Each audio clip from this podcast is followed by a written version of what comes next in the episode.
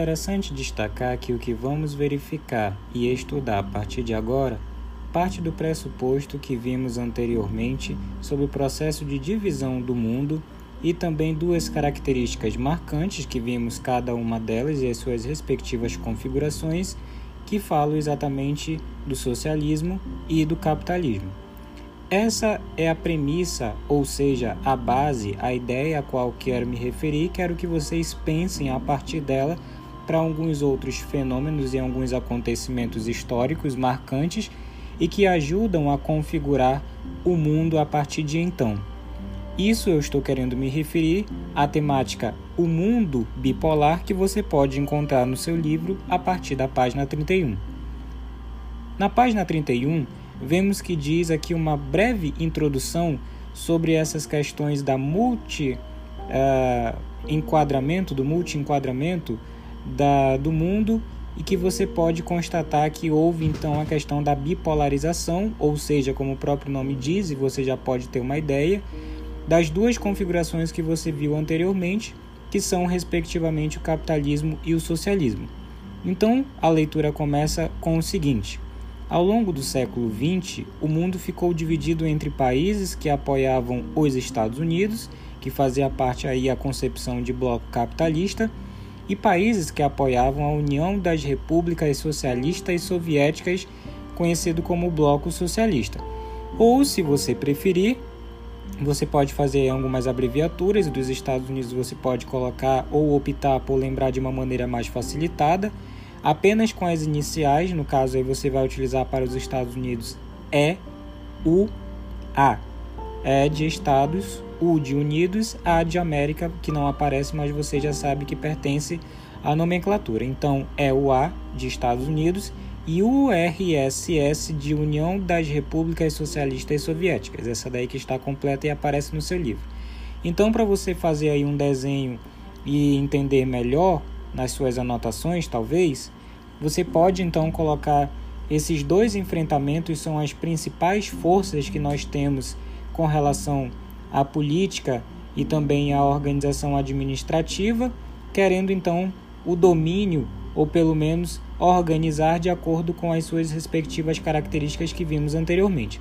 Então, esse processo se dá por conta da divisão em grandes blocos, isso na verdade a gente pode considerar enormes blocos, afinal de contas, a gente está falando de referência mundial, então significa que nós estamos falando de alguma coisa bem grande, bem complexa que vai atingir ou tem a intenção, na verdade, por se atingir todo o mundo com relação econômica e também de domínio que a gente chama de mundo bipolar, que é a configuração ou organização que o mundo vai passar.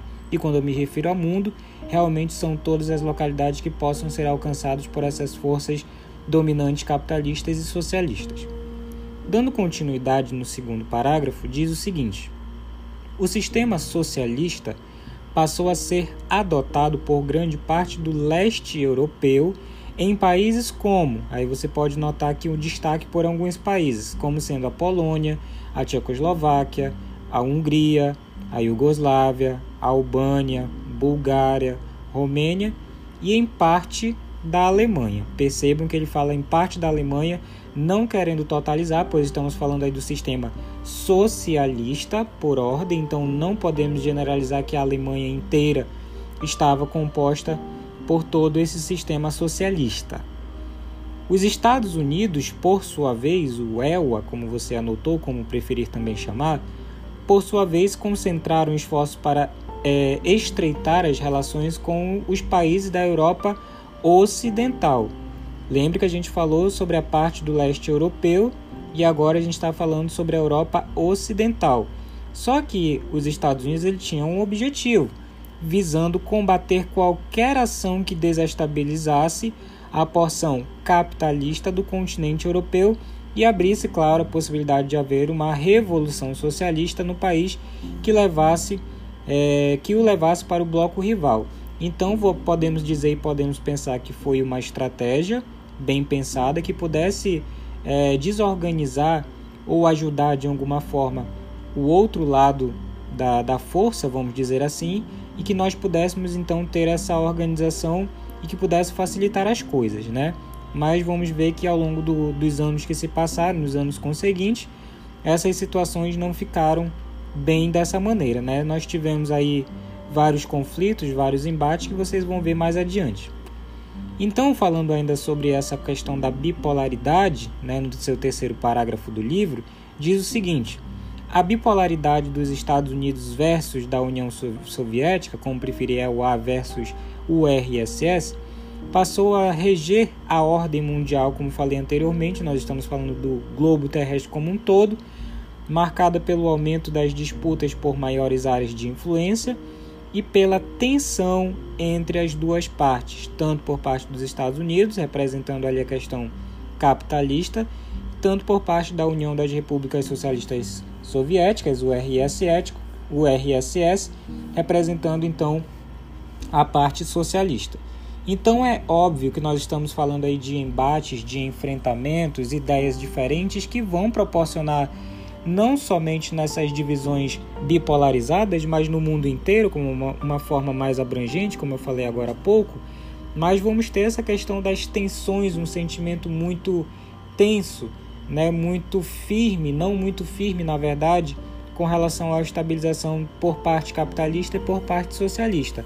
Ora, nós estamos falando de embates, de configurações que podem ser modificadas a partir de qualquer momento, com é, conforme as orientações que forem eram passadas por, por seus representantes, por seus governantes e que acabariam então por trazer o domínio um sobre o outro, né? Então nós não tínhamos alguma coisa ali de estabilidade, muito pelo contrário, nós tínhamos uma sensação de instabilidade, desconfiança e qualquer coisa nesse sentido. Então configurou-se desse modo a chamada Guerra Fria, a Guerra Fria, que você vai ver aí essa palavrinha ou esse termo em destaque, e é algo também que é bastante cobrado nas provas, nos vestibulares que mais adiante os senhores e as senhoras farão, é um termo e é um sentido que você pode se apropriar e que pode aprender talvez de uma vez por todas, se você ainda não entendeu, se ouviu falar, mas não compreendeu de uma maneira mais adequada. O próprio livro ele destaca que esse termo é, Guerra Fria, e aí você pode destacar para nunca mais esquecer, quando você ouvir falar Guerra Fria, isso significa dizer que nós estamos falando de um confronto sem arma. Não houve armamento. Nós não estamos falando de um poderio bélico, que nós vimos também esse termo anteriormente. Não se refere não quer dizer que estejamos falando de armas. E armas, você sabe, também já falei isso anteriormente, significa poder e essa questão da dominação também faria com que uma dessas partes acabasse dominando, predominando e vencendo toda essa disputa ou essa fase de disputa, né? Então nós temos a Guerra Fria como não a característica de não haver confronto armado, no caso aí direto entre essas duas superpotências que nós estamos falando, os Estados Unidos e a União das Repúblicas Socialistas Soviéticas, mas sim uma, uma disputa ideológica e política. Se você não sabe o que é uma disputa ideológica e uma disputa política, são questões ali, vamos dizer assim, mais burocráticas, para você entender de uma maneira melhorada, né? Que não necessariamente haja a violência, muito pelo contrário, muitas discussões, mas discussões, discussões no sentido de é, tentar chegar a acordos ou então a conversar sobre algumas propostas que viessem apresentar e que não viessem causar nenhum tipo de dano ou então sofrimento à população que já estava um tanto fragmentada ou fragilizada. Nesse período, os blocos capitalista e socialista travaram uma corrida aeroespacial e armamentista. Se eu fosse vocês, eu também grifava e, e também procuraria, na medida do possível, ter em mente que essas disputas né, das corridas aeroespaciais ou espaciais, como queiram, e armamentista também fazia parte da realidade dessa dessa, dessa competição, vamos dizer assim, entre essas forças que queriam mostrar para o mundo todo o seu poder, mas que nesse momento ainda passavam pela questão burocrática da Guerra Fria, né? Então, essa corrida aeroespacial e armamentista, especificamente nuclear, também era algo bastante estudado pela questão científica do momento, o que colocaria em risco a existência do planeta, né? Então, é, é Isoladamente, você poderia até pensar que os Estados Unidos e uh, a União das Repúblicas Socialistas Soviéticas viessem ali se degladiar, causar sofrimento às populações de, desses respectivos, na verdade isso é uma ideia errada, né? Porque as consequências por parte dessas disputas acabariam é, colocando em risco o planeta inteiro, né? Por exemplo, nós que estaríamos aqui no Brasil também estaríamos à mercê dessas situações, por isso aquela questão que foi falada logo no início de instabilidade, de incerteza, de insegurança era algo recorrente, né? Então pense que você a qualquer momento poderia ser vítima de alguma experiência, de algum uso de alguma arma nuclear e que poderia causar ali a perda de, é, de vidas, né? Acabar de uma vez por todas com a humanidade. Né? Então, isso era um sofrimento muito danoso e grave que é, se falava muito também entrou em discussão nesse momento da Guerra Fria. Né? Então, caso houvesse um conflito direto, né, o que vem continuando aí, por isso que esse equilíbrio das forças ficou conhecido como paz armada, né, dando continuidade a esse período, vamos dizer, pacífico. Na realidade, as duas superpotências desenvolviam tecnologias para alcançar o espaço, como você viu, né? Deu-se então o start, o início, a corrida espacial ou aeroespacial, como você viu aí no seu livro, né? Então alcançar o espaço era um desses objetivos, né? Ir para além da atmosfera terrestre, como uma forma de intimidação à potência inimiga, né? Então quer dizer que os Estados Unidos, se eles conseguissem levar uma pessoa para fora da atmosfera terrestre, por exemplo, conseguiria mostrar para a União das Repúblicas Socialistas Soviéticas, a sua, a sua, vamos dizer assim, a sua concorrente, né, ou então seu inimigo, como queiram, que é, de alguma maneira eles tinham o poder dessa tecnologia, tinham o conhecimento é, científico necessário para mostrar que eles entendiam mais da coisa do que a outra parte. E então levar uma pessoa para o espaço, conseguir então esse feito que até então ninguém havia conseguido, era algo bastante prezado e que tinha-se bastante é, em discussão é, e embate a todo momento também era algo que era colocado para mostrar a, a outra parte que então tinha-se o poder e consequentemente mostrar para o mundo também todo o seu poder. Afinal, quem tivesse essas condições tecnológicas de dominar o espaço poderia facilmente aniquilar o seu rival, como eu disse, mostrar que tinha o conhecimento da ciência para si.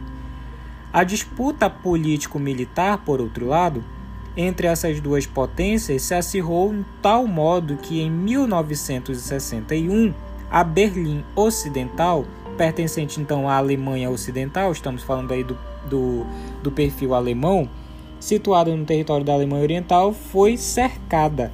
Na cidade, foi então erguido um muro para evitar qualquer contato de seus habitantes com a Berlim Oriental, então capital da Alemanha de regime socialista. Observe então que a gente está falando agora desse momento da Alemanha, que tinha a sua divisão em duas partes, uma pertencente a um e a outro do outro, mas mesmo assim é interessante verificar é, sobre essa disputa político-militar. Né? Nós tivemos aí um fenômeno, ou melhor, talvez uma estratégia, falando assim, que foi justamente a de construção de um muro, o Muro de Berlim, como você já bem deve estar pensando, se não pensou, comece a pensar nele a partir de agora, que nós já falamos sobre ele resumidamente anteriormente. Então, o Muro de Berlim é o símbolo dessa divisão que foi é, colocada em questão e que foi colocada em prática, foi desenvolvido, o muro foi erguido de fato existiu esse fenômeno, algo bastante conhecido e também deixado na a marca sobre a história da sociedade local e mundial também. Afinal de contas, foi um símbolo né, sobre esse, esse processo de ruptura e divisão de um mesmo território em decorrência das organizações socialistas e capitalistas, conforme já vimos. Então, dito isso sobre esse fenômeno da construção e do erguimento do muro, alguns países é, entretanto, tentaram não se aliar a nenhuma das superpotências, né? então quiseram ficar, como você já pode ter em mente, neutros. Né? Não quero me envolver com nenhuma das partes, nem socialista nem capitalista, apesar de todo seu poderio demonstrativo de forças de poder, não quiseram então é, se aliar a, a essas duas potências, então declarando-se como neutros no período de Guerra Fria. Eles, claro, tinham esses objetivos e tinham esses interesses. Esses países foram chamados de Movimento dos Países não alinhados. Movimento dos países não alinhados eram aqueles que não tinham interesse em se aliar às superpotências daquele momento.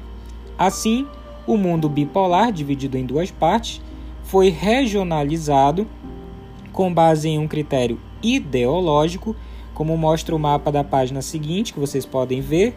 O primeiro mundo, então, integrava os países capitalistas, então perceba que a questão do capitalismo ainda é bastante forte, que queria dizer que esses países que adotavam esse perfil, né, perfil econômico ali de um pequeno grupo, conforme você viu anteriormente, né, eram colocados como primeiro mundo, né, aliado aos Estados Unidos, obviamente, ele que era o detentor desse sistema, enquanto que em segundo mundo, por ordem, você já deve dizer obviamente, claro, representava os aliados socialistas da União Soviética. E aí você viu países de primeiro mundo, países de, é, países de segundo mundo, né, nesses termos, e aí talvez você não tenha ou não saiba o significado ou o que quer dizer ou o que pertencia, como que surgiu o termo terceiro mundo, né, que talvez seja considerado hoje até utilizado por alguns para se referir a alguma situação ali de, de questão de pior ou então de relação de qualidade baixa quando colocado algum comparativo, né? Terceiro mundo, então, esse termo foi criado pelo demógrafo francês Alfred Salvi, né, que é, propunha a existência de um grupo de países pobres e subdesenvolvidos com economia agroexportadora de baixa atividade industrial, então questão econômica bem inferior aos países de primeiro mundo, que como você viu, pertencente ao sistema capitalista de segundo mundo socialista, agora terceiro mundo né, de, é, de baixa atividade industrial. Salvi, essa mesma pessoa que propôs esse termo, uh, comparou então esses países de terceiro uh, estado, né, uh, do antigo regime francês, lá pelo século XVIII ainda. Então a sociedade francesa do século XVIII dividida em primeiro e segundo estado, essa era a ideia dele, compostos pelo clero e pela nobreza, ainda bem incipientemente, que dominava toda a economia do país. Né? Então faz parte da questão do domínio, mais uma vez colocada, mas ainda assim caracterizava lá incipientemente lá do século XVIII, uma ideia que foi passada até o momento da bipolarização. Já o terceiro estado, fazendo aí continuidade à ideia incipiente, era composto por todo o restante do povo, que era severamente oprimido pelos dois primeiros estados. Então, ainda se por sinal tinha toda essa característica, ainda tinha que sofrer por parte do primeiro e segundo estado.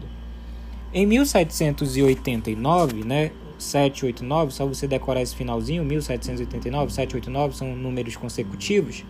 Teve início então a Revolução Francesa. Sempre interessante, eu costumo dizer para você decorar ou aprender de uma vez por todas, né? 789, ali o finalzinho, os últimos dígitos da sequência numérica que você tem, 1789, você pode então se referir a um fenômeno importantíssimo, né, que é o da Revolução Francesa. Tenha em mente ele, se você ainda não aprendeu. Então, em história também, se você ainda não conseguiu fixar muito bem essa data, então tenha o período da Revolução Francesa ali 1789.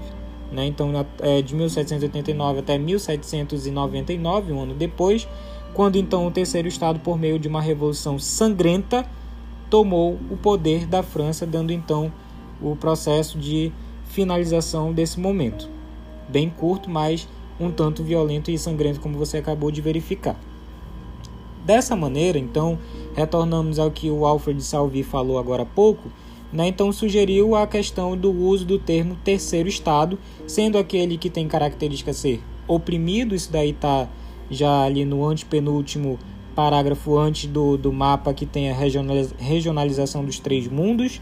Né? Então Salvi diz que terceiro mundo, então oprimido, formado pelos países capitalistas subdesenvolvidos e não alinhados, deveria se unir contra a dominação dos dois grupos privilegiados pela Guerra Fria. Então, quer dizer, uh, esse terceiro mundo, tão fragilizado como você viu em comparação com o primeiro e segundo mundo, né?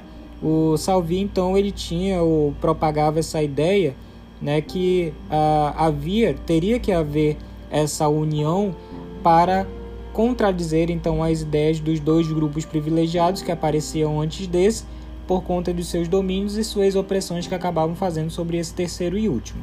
Né? Então, uh, quase para a gente encerrar, para compor então essa analogia de Salvi, lembrando que é uma ideia que foi bastante propagada, definiu o primeiro mundo como sendo composto pelos países capitalistas é, desenvolvidos, o segundo mundo seria então formado pelos países socialistas, esse terceiro mundo até então foi esse que a gente acabou de discutir. Eu solicito que vocês, por favor, grifem esses dois parágrafos que a gente acabou de ler, o que se diz referente aí ao terceiro mundo, esse que bem curtinho, e esse, esse penúltimo aí que fala sobre o primeiro e segundo mundo de uma maneira bem mais específica. E aí, para a gente finalizar, você pode visualizar o mapa que está na página 32, encerrando ela, é, que significa o mapa da regionalização do espaço mundial no período que a gente acabou de ver da Guerra Fria. Guerra Fria, mais uma vez para você não esquecer e aprender de uma vez por todas, guerra sem confronto armado, ideológica, mais burocrática para acertar ali algumas questões e não afetar tão intensamente as sociedades e o mundo de uma maneira geral com as suas uh, consequências, né? E consequências, diga-se de passagem, bem graves. Então você consegue identificar como que estava a partir dessa divisão é, colocada, essa ideia colocada pelo Alfred Salvi, né? Primeiro mundo, segundo mundo e terceiro mundo. Você consegue identificar através das cores da legenda que você identifica aí no mapa, né? Então a regionalização dos três mundos a partir de 1990. Nós temos aí talvez uma característica predominante o continente asiático, esse talvez mais alaranjado, arroseado, não sei, né? E algumas partes ali compostas também dentro do continente africano e também no europeu ali em uma parte de divisão entre, é, entre é, leste e oeste do, do, do continente europeu né? Então nós temos essa parte mais esverdeada ali mais a América do Norte, também aqui da Oceania, mais aqui do outro lado. Ali como países de primeiro mundo ou pertencentes ao primeiro mundo, são países capitalistas desenvolvidos. E por último, mas não menos importante dentro dessa concepção de Salvi, que é o de terceiro mundo, ou mesmo como você preferir, países capitalistas mais subdesenvolvidos, né, que nós inclusive pertencemos, estamos inseridos, que é daqui da América do Sul, a América Central também, e parte bem predominante da África, quase como um todo, e ali um trechinho também do continente asiático. Então, encerrando é, essa divisão e essa caracterização mundial a partir dessas concepções e desses fenômenos históricos.